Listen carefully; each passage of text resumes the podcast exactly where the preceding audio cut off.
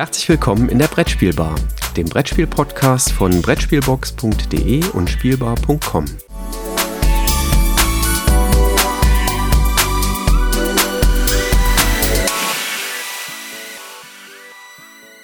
Liebe Zuhörer, herzlich willkommen zu einer heute wahrscheinlich relativ knackigen und kurzen Episode der Branchen News. Mein Name ist Jürgen und am anderen Ende des Mikrofons freue ich mich, dass der Branchenkenner Christoph wieder dabei ist. Guten Morgen. Hallo, mein Gott, was für eine Ankündigung. Das, Aber es äh, ist tatsächlich so, es ist im Moment ein bisschen ruhig, ne? Ja, also äh, wir haben gar nicht so viel an, an News drin. Das ähm, Müsste, dürfte eine relativ knackige Episode geben. Aber bevor ihr jetzt abschaltet, wir haben natürlich das ein oder andere noch für euch aufbereitet. Also bleibt einfach dran und hört gespannt zu. Wie war für dich die Messe in Essen? Es ist jetzt schon wieder verdammt lang her, ne? Fast schon vier Wochen. Also ich, ich zähle ja schon eher die Tage, wann die nächste wieder stattfindet, nämlich am 3. bis 6. Oktober 24. Ähm, ich fand's äh, wirklich sehr, sehr gut. Hat mir viel Spaß gemacht. Ähm, ich fand das neue Hallenkonzept sehr, sehr gelungen. Also vor allen Dingen Halle 6 hat mir super gut gefallen. Ähm, ich habe ähm, so viele Leute getroffen, die mich auf uns beide und auf dem Podcast angesprochen haben. Also auch an dieser Stelle ganz, ganz dickes Dankeschön für die vielen Rückmeldungen, positiven Rückmeldungen. Äh, was dann halt auch nochmal eine Bestätigung ist, eben halt, ja, diesen Podcast hier auch mit dir zusammen zu machen. Das scheint wohl ganz gut anzukommen.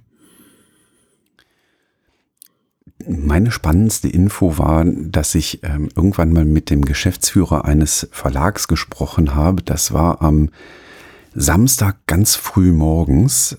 Und ähm, er sagte, also er hätte jetzt äh, mal über Nacht ins Kassensystem reingeguckt und ähm, er sagte, wir werden äh, 192.000 Besucher haben. Und das fand ich ganz spannend, weil am Ende war die Zahl ja 193.000. Aber er erklärte mir eben, dass er äh, jetzt mit seinen äh, Jahrzehnten an Erfahrung tatsächlich äh, da reinschauen kann und tatsächlich sehr gut prognostizieren kann, aus seinem Kassensystem heraus, was wird die Messe ähm, am Ende an Besuchern angezogen haben. Fand ich äh, extrem spannend, fand ich cool, dass äh, mit Daten äh, sowas äh, hervorgesagt äh, werden kann. Oder vorhergesagt, so rum. Ne? Definitiv. Ja, für dich war ja die Messe sowieso ein Highlight, oder? Ja, absolut. Ähm, es äh, gibt nichts Schöneres als diese vier und für uns sind es ja tatsächlich fünf schönsten Tage des Jahres, weil wir noch diesen privilegierten Status haben, dass wir am Mittwoch auch schon in die Neuheitenshow rein dürfen und äh, dort schauen dürfen und äh, von der Pressekonferenz dann auch berichten dürfen. Die äh, ich übrigens äh, dieses Jahr verpasst habe, äh, wegen meines Autos. Ich äh, war ganz chillig unterwegs und äh, wollte gegen äh, kurz nach acht losfahren. Das Auto war schon am Vorabend fertig gepackt. Alles war drin, alles war soweit in Ordnung und äh, habe mich dann kurz nach acht in mein Auto gesetzt, ähm, habe gestartet und das Auto meinte nur Boo, Boo, Boo. Und ich so, nee, ne? Kurz umgeplant, Wagen ausgeliehen, hat ein bisschen gedauert, alles umgepackt in den geliehenen Wagen und dann damit nach Essen getuckelt. Ähm, sorgte dann aber dafür, dass ich tatsächlich gerade zum Ende der Pressekonferenz leider erst angekommen bin. Also ich habe die neue Pressekonferenz leider nicht mehr mitgekriegt. Bin dann direkt hoch in die Neuheitenshow und da habe ich es dann vier Meter in den Raum hineingeschafft ähm, und da bin ich dann anderthalb Stunden stehen geblieben, weil dann quasi sich der eine mit dem nächsten und der nächsten äh, die Türklinke jeweils in die Hand gegeben hat. Und ich dann, glaube ich, bis, weiß nicht, 13.30 Uhr oder so an der Stelle stand und einfach nur geplaudert habe. Ja, ich meinte was ganz anderes, aber ähm, ähm, da reden wir heute nicht drüber, oder? Nee, tun wir das nicht. Ich weiß nicht. Was meinst du denn? Dieses äh, neue Möbelstück. Ja, es, äh, hier wird ein Brettspieltisch einziehen. es äh, war ein Highlight der Messe, aber es ist am Ende nicht der Brettspieltisch geworden, den ich immer im Auge hatte. sondern tatsächlich eine Alternative. Ähm, wir haben uns von ähm, allen Herstellern, die in Frage kamen, sehr intensiv beraten lassen und haben uns die unterschiedlichen Modelle sehr intensiv angeguckt und der von mir ja jahrelang äh, favorisierte Tisch, muss ich zugeben, ist ähm, bei mir einfach rausgefallen, weil ähm, dafür hätte ich mir ein größeres Auto kaufen können. Und ähm, da war dann auch bei mir die Grenze erreicht. Und dann gab es einen anderen Hersteller äh, aus Deutschland, das war auch noch sehr, sehr spannend.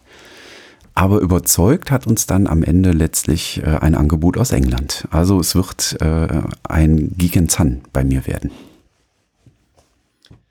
Und äh, damit hat die Geschichte ein sehr positives Happy End gefunden. Und äh, ja, wir können das Thema jetzt ad acta legen. Jetzt äh, werde ich wahrscheinlich genervt, bis ich einen neuen Bürostuhl habe. Ähm, ähm, richtig, wir wollten noch über deinen Stuhl sprechen. Quietsch doch mal. Das Problem ist, das mag ja gar nicht so. Das, das Problem ist, dass wir das nachher rausfiltern und selbst wenn du jetzt gerade gequietscht hast, die Zuhörer das dann doch nicht mehr hören, weil das automatisiert rausgefiltert wird. ja, ein Haufen Neuheiten war in Essen da. Ähm, die Fläche war ja auf 62.500 Quadratmeter vergrößert. Und wenn ich da drüber nachdenken würde, wo sehe ich da noch Verbesserungsbedarf, dann fallen mir eigentlich nur zwei Punkte ein. Also ich glaube, Halle 3 könnte noch mehr Freiraum gebrauchen. Da sind ja die ganzen Expertenspiele ähm, lokalisiert und verortet. Ähm, da könnte ich mir vorstellen, dass man da noch ein bisschen mehr Freiraum schafft. Ähm, vielleicht auch irgendwie mit Blick auf, dass man dann doch noch einen Teil einer anderen Halle irgendwie mit dazu nimmt, um da einfach mal ein paar hundert Quadratmeter noch mehr Luft reinzubringen, sage ich mal, dass es da noch ein bisschen freier, frei beweglicher wird. Und ähm, ansonsten habe ich eigentlich nur noch den Wunsch, dass ähm, die App auch noch einen Sprachfilter bekommt, so wie das die alternativen Apps ähm, haben, die man für die Messevorbereitung nutzen kann, wo ich dann sagen kann, okay, ich will jetzt nur alle Spiele äh, aufgelistet bekommen, die zum Beispiel auf Deutsch erschienen sind oder die in einer anderen Sprache erschienen sind, weil es sind ja nicht nur deutsche Besucher auf der Messe, sondern, und das finde ich ja immer so toll, die Messe ist ja wirklich, wirklich wieder international geworden, jetzt nach der Corona-Zeit. Ähm, es war einfach eine Freude, so viele unterschiedliche Sprachen wahrzunehmen, auch Verlage aus so vielen unterschiedlichen Ländern zu hören. Und ich könnte mir vorstellen, dass das für äh, doch recht viele Besucher interessant wäre zu sagen, so, okay, ich will jetzt mal den Filter draufsetzen. Welche Spielregeln sind denn auch auf Schwedisch mit in den Schachteln drin enthalten oder auf Italienisch oder auf Arabisch oder wie auch immer. Und ähm, das wäre so ähm, eine, ein, das wären so die beiden Wünsche, die ich hätte, glaube ich. Ähm, mir hat auch die Halle 6 sehr, sehr gut gefallen. Ähm, wenn man sich mit Familien äh, getroffen hat, die man sonst wie jedes Jahr eben nur in Essen sieht, ähm, war das auch so ein Feedback, äh, was ich da mitgenommen habe. Ähm, Freunde von uns waren erstmalig in Essen. Das war völliger Information Overflow für die beiden. Ähm, die waren am Samstag und am Sonntag, nee, ich glaube, diesen Freitagabend sind sie gekommen und dann sind sie Samstag und Sonntag, wollten sie eigentlich auf die Messe kommen. Sie waren dann den Samstag da, da haben wir uns mal für eine halbe Stunde getroffen und ein bisschen geplaudert. Und äh, am Sonntag sind sie dann gar nicht mehr erst gekommen, weil sie sagten, es wäre so Information Overflow gewesen. Sie müssten sich jetzt den Sonntag leider erstmal erholen. ja, die ja. haben es eigentlich falsch gemacht, denn es wäre schlauer gewesen, dann am Sonntag hinzugehen, wo es dann deutlich leerer war, als der Samstag, der ja brechend voll war. Ja. Das, das habe ich Ihnen auch gesagt, so nach dem Motto, steckt mal nicht den Kopf in den Sand, äh, beißt euch da jetzt durch und kommt heute nochmal, aber äh, Sie schrieben dann, nee, nee, Sie seien also schon auf der Rückfahrt in Richtung Aachen. Okay, ja. Aber gefallen hat es Ihnen trotzdem. Ähm, Sie hatten nur nicht mit dieser Wucht an Menge und Menschen und Spielen gerechnet. Ja, was aber auch immer Teil ähm, der Spiel ist und dieses Jahr neu, ähm, ist die Verleihung des Deutschen Spielepreis. Denn äh, erstmalig wurden die Top 3, und das ist jetzt für, für den einen oder anderen natürlich schon ein kalter Kaffee, aber natürlich möchten wir es nicht unerwähnt lassen, äh, deswegen gehen wir auch heute auch auf noch ein paar Spielpreise ein. Ähm, dass die Top 3 zwar nominiert worden sind, das gibt es das erste Mal, ähm, und dass die Auflösung dann auch erst äh, auf der Messe dann stattfindet. Und das fand ich dieses Jahr eigentlich ganz gut gelöst. War auch ein schöner Rahmen, äh, wenn auch das im Rahmen der Neuheitenshow einfach zu voll war und äh, man tatsächlich nur in den ersten Reihen das so richtig mitbekommen hat. Aber gewonnen hat Planet Unknown von Ryan Lambert und Adam Rehberg, was bei Strohmann Games jetzt lokalisiert worden ist. Äh, Platz zwei ging an Dorfromantik mit Michael Palm und Lukas Zach von Pegasus. Und Heat hat dann den dritten Platz eingenommen. Autoren sind hier Ansgar Granerüth und Daniel Petersen, was bei Days of Wonder erschienen ist. Glückwunsch nochmal an die drei, eben halt für die Plätze dort. So, und jetzt muss ich mich outen. Ähm, ich bin nicht gut vorbereitet. Äh, ich stelle gerade fest, dass ich mir nicht gemerkt habe, wer die Autoren und jeweiligen Verlage der anderen Preisgewinner sind. Ähm, das kann ich aber gerne nachlegen. Oh, du kannst, du kannst ergänzen. Das äh, ich habe ich habe vorbereitet, ja. Ach, der äh, bester Mann. Was soll ich sagen? Das äh, Jogo do Ranho, ähm, also Portugal, ging an Carnegie. Genau, der portugiesische Spielepreis ist ja immer dafür bekannt, äh, insbesondere Expertenspiele äh, auszuzeichnen und Autor ist hier Xavier äh, Georges oder Jorges. Ich, ich das weiß ich tatsächlich nicht richtig auszusprechen und das Spiel ist bei Quinnet Games rausgekommen, äh, in Deutsch bei Pegasus lokalisiert und tritt die Nachfolge von Imperial Steam an, was im letzten Jahr gewonnen hat. Und äh, das Spiel hatte ja schon den Beeple Award gewonnen. Also von daher, das bestätigt sich da nochmal. Dann äh, auf der Messe auch bekannt gegeben der à la carte Kartenspielpreis, der Fairplay, ein ähm, Preis äh, oder ja, äh, resultierend aus einer Befragung einer Expertenjury. Ähm, dort haben, hat gewonnen äh, Sea, Salt and Paper for Challengers und Mindbug. Und die dazugehörigen Autoren sind Bruno Casalla, Theo Rivier ähm, für Sea Salt and Paper. Challengers kommt von Johannes Krenner und Markus Slavicek und Mindbug, ja, da sind eine ganze Reihe äh, dabei, nämlich Scav Elias, Richard Garfield, Marvin Heggen, Christian Kudal und das Ganze ist bei Nerdlab Games ursprünglich erschienen. Und hier bei mir um die Ecke der Niederlandse Spellenpreis, ähm, die wandelnden Türme ähm, hat dort abgeräumt, in Deutschland bei Abacus-Spiele erschienen. Ist ein Kramer-Kiesling-Spiel ähm, und die zeichnen ja drei Spiele aus, nämlich in der Familienkategorie eben halt die wandelnden Türme, im Bereich Kennerspiel das eben schon genannte Heat und im Expertenspielbereich hat Sleeping Gods gewonnen. Von Ryan äh, Lockhart. Ja, genau. Ich kann das was ergänzen. Du doch schon gespielt, ne? Im eigenen Verlag, das ist wirklich ein grandioses Spiel. Kann man nicht anders sagen.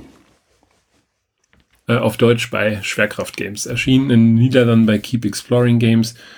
Ähm, und äh, damit haben wir jetzt zumindest mal die, die Brettspielpreise äh, bekannt gegeben. Das ist ja was Positives. Es gab auch negative Dinge, ne? Genau, also äh, wie in, auf der Messe habe ich tatsächlich nur von einem größeren Diebstahl gehört in der Artist Gallery, wo einer Künstlerin da die Kasse gestohlen worden ist. Ähm, sehr spannend, äh, ähm, ja, weil es irgendwie auch zu dem Spiel so ein bisschen passt, ist der Diebstahl bei Tiny Epic Crimes. Ähm, das Spiel ist jetzt gerade frisch erschienen und soll an die ähm, ja, Unterstützer der Kickstarter-Kampagne ausgeliefert werden.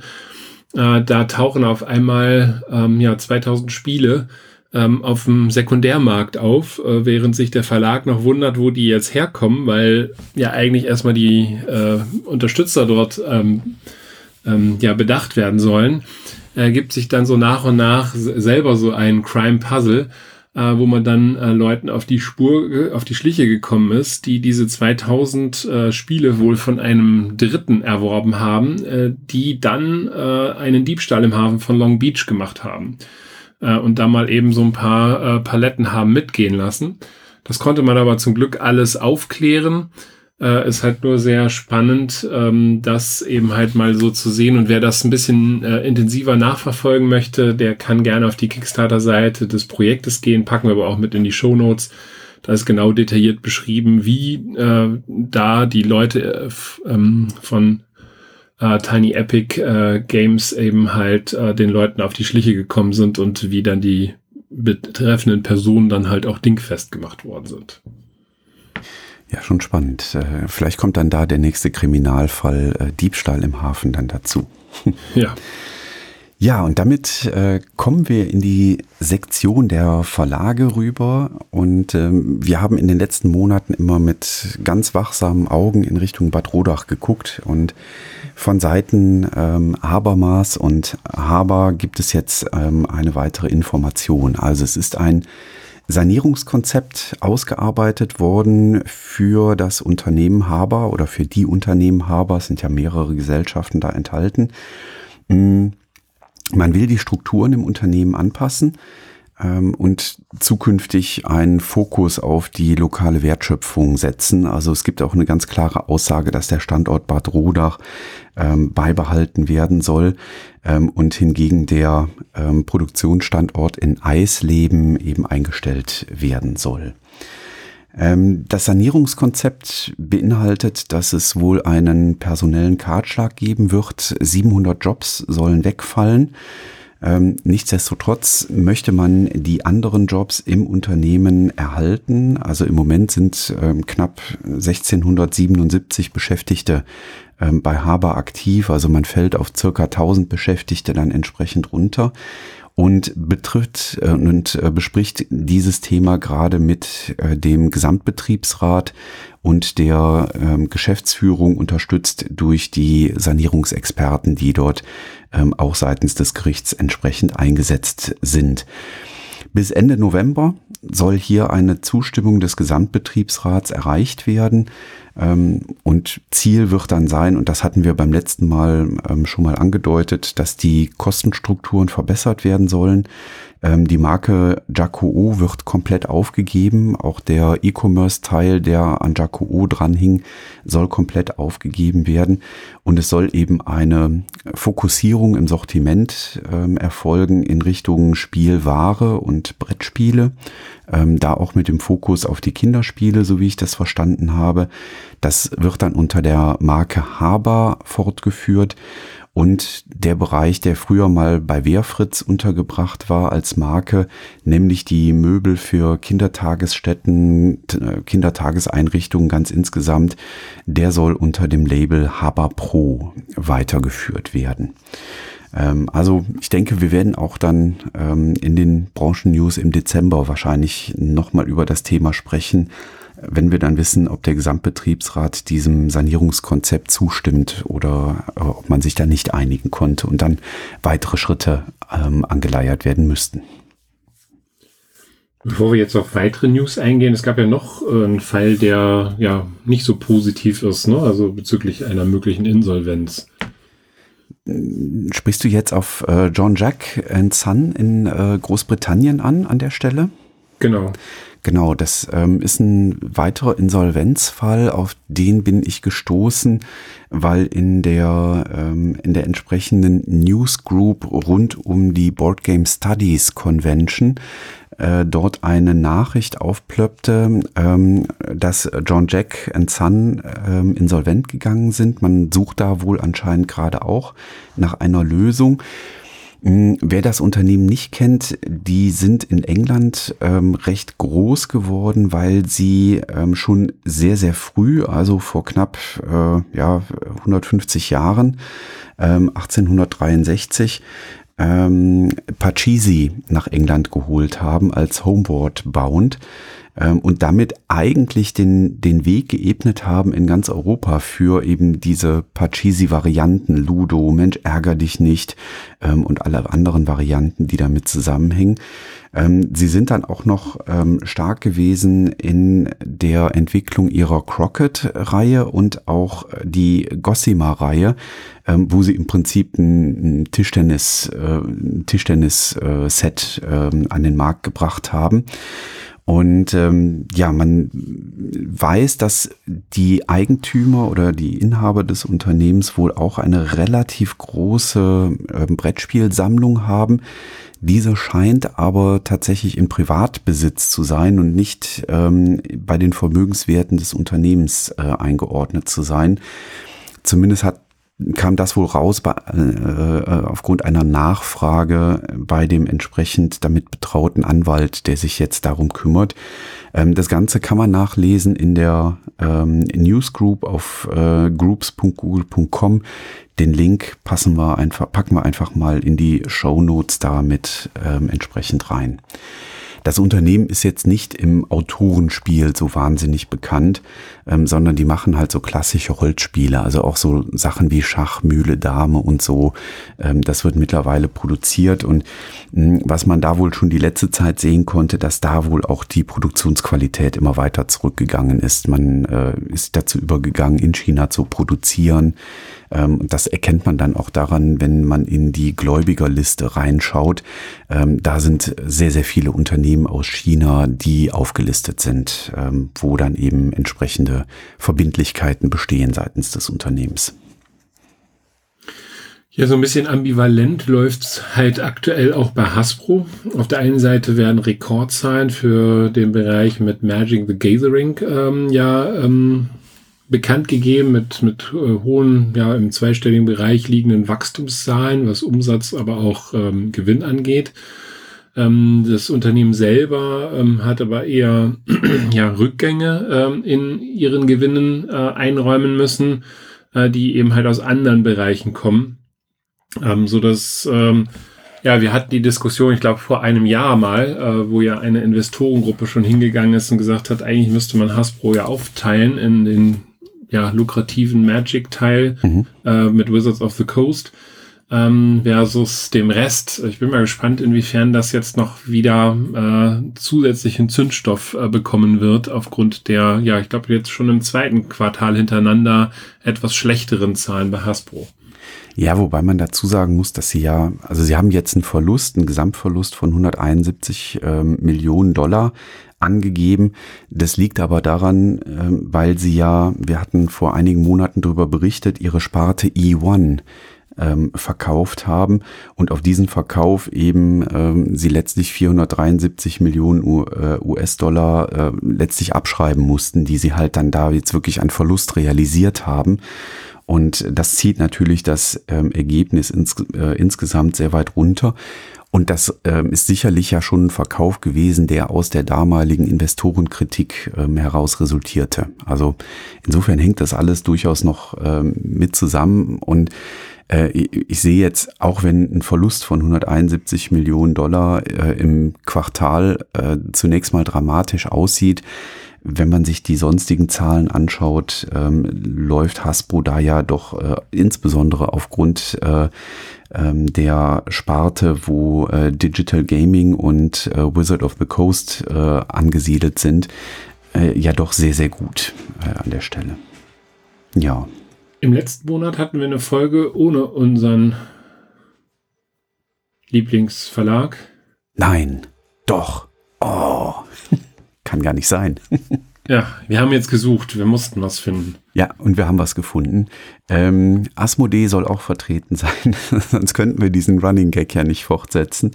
Ähm, es gibt äh, nach der Toy Fair in den USA ein Interview mit äh, Julian Sharp, ähm, die ja in den USA im General Management bei Asmodee unterwegs ist. Und das ist ein relativ langes Interview bei ICV2, ähm, was wir hier einfach mal ähm, verlinken in den Show Notes ähm, man spricht da über ähm, den Bereich äh, Hobby Gaming und auch die Vertriebskanäle in den USA, also dort die, die Hobby Stores, äh, über Markttrends insgesamt. Ähm, es gibt auch Hinweise ähm, in Richtung des Star Wars Unlimited Trading Card Games ähm, und eben so einen kleinen Ausblick, wie es dann bei Asmodee ähm, weitergehen wird. Und ja, damit haben wir unsere Schuldigkeit getan. Wir hatten Hasbro drin, wir hatten Asmodee drin, also alles gut. Ja, und dann sind wir schon bei den Veranstaltungen. Und ähm, nach der Spiel heißt nicht, dass nichts mehr los ist. Ähm, äh, Im November kommen, also haben wir zumindest Kenntnis von fünf Veranstaltungen. Ich denke mal, da werden wahrscheinlich noch ein paar dazukommen. Jetzt am kommenden Wochenende gleich drei. Einmal die Spielwiesen in Augsburg, nicht in München, äh, die vom 3. bis 5. November stattfindet. In Ostfriesland spielt man in Leer. Damit haben wir den Norden auch abgedeckt. Und im Osten, habe ich so verstanden, gibt's in Dresden auch eine Spielveranstaltung, äh, die eben halt alle am kommenden Wochenende stattfinden. Weiter geht's dann im Süden mit Darmstadt spielt, auch schon eine langjährige Traditionsveranstaltung, die an dem Wochenende 18. bis 19. stattfindet und abgeschlossen wird das Ganze in Stuttgart äh, mit dem Wochenende 23. bis 26. wo man ebenfalls spielen kann. Also ihr habt viele Möglichkeiten, ähm, die ganzen Herbstneuheiten dann dort vor Ort auch auszuprobieren. Äh, ist sicherlich immer ratsam, einmal das Spiel zu spielen, bevor man es vielleicht äh, kauft, kenne ich aus eigener Erfahrung. Und ähm, an der Stelle, ja, geht hin, spielt da fleißig. Solltet ihr euch äh, tatsächlich für so ein bisschen Verlagsgeschichte auch interessieren, dann ist auf der Insel Mainau, äh, ist mir noch von Kosmos äh, tatsächlich in Erinnerung, äh, jetzt auch äh, die Firma Pegasus dort vertreten. Denn dort gibt's eine Sonderausstellung zu 30 Jahre Pegasus äh, die ähm, jetzt am 4.11., also am kommenden Wochenende startet und noch bis in den Februar hinein zu sehen ist. Also wer rund um den Jahreswechsel da irgendwo in der Nähe des Bodensees unterwegs ist, vielleicht Ski fährt, wandern geht oder sonst was macht, ähm, für den ist sicherlich ein Abstecher auf die Insel Mainau ganz interessant. Packen wir aber auch mit in die Show Notes. Ja, und äh, wer mal ein bisschen weiter weg will, dem können wir dann noch eine Veranstaltung in Tampere anbieten, in Finnland. Und zwar nächstes Jahr im April, vom 23. bis 26. April, wird dort die Board Game Studies Colloquium 2024 stattfinden. Also eine ähm, Veranstaltung, wo dann aus der Forschungsperspektive mal auf Brettspiele draufgeschaut wird. Ich muss zugeben, ich war das letzte Mal auf den Board Game Studies, ähm, als sie in Nürnberg waren. Das ist auch schon wieder, ah, ich würde fast sagen, zehn Jahre oder so her. Neun, zehn Jahre so ungefähr. Ich denke gerade intensiv drüber nach, ob ich da nicht auch noch mal hinfahre, um mir das noch mal anzuschauen. In Finnland war ich noch nicht. Ähm, mal gucken, ob das ähm, irgendwie passt. Die ähm, Thematik der Veranstaltung oder die Überschrift der Veranstaltung wird lauten Immaterielle Immaterialität im Brettspielen und das äh, Im ist durch einen Bindestrich getrennt, also Materialität und Immaterialität in Brettspielen ist an der Stelle gemeint. Ähm, es gibt ein paar ähm, Hinweise auf Deadlines, also falls jemand dort einen Workshop ähm, vorschlagen möchte, ähm, oder eine Podiumsdiskussion organisieren möchte, dann sollte man ein Thema dafür bis zum 15. November einreichen. Und sollte jemand auch eine Präsentation dort vorführen wollen und ähm, Forschungsergebnisse aufzeigen wollen, dann ist die Deadline dafür für die Einreichung der 15. Dezember. Also das wären dann jetzt ein paar Wochen, wo man mal ein bisschen Gas geben möchte, wenn man noch nicht angefangen hat. Ja, das war die kurze, knackige Folge und solltet ihr noch nicht genug von uns haben, am 5. werden wir noch mal eine ganz kleine Folge zum aktuellen Stand des Buchprojekts bringen. Für heute ist, glaube ich, erstmal Deckel drauf. Wunderbar. Dann Dankeschön fürs Zuhören und viel Spaß bei vielen Spielen im November und wir hören uns in einigen Tagen wieder. Bis dahin, tschüss. Ciao.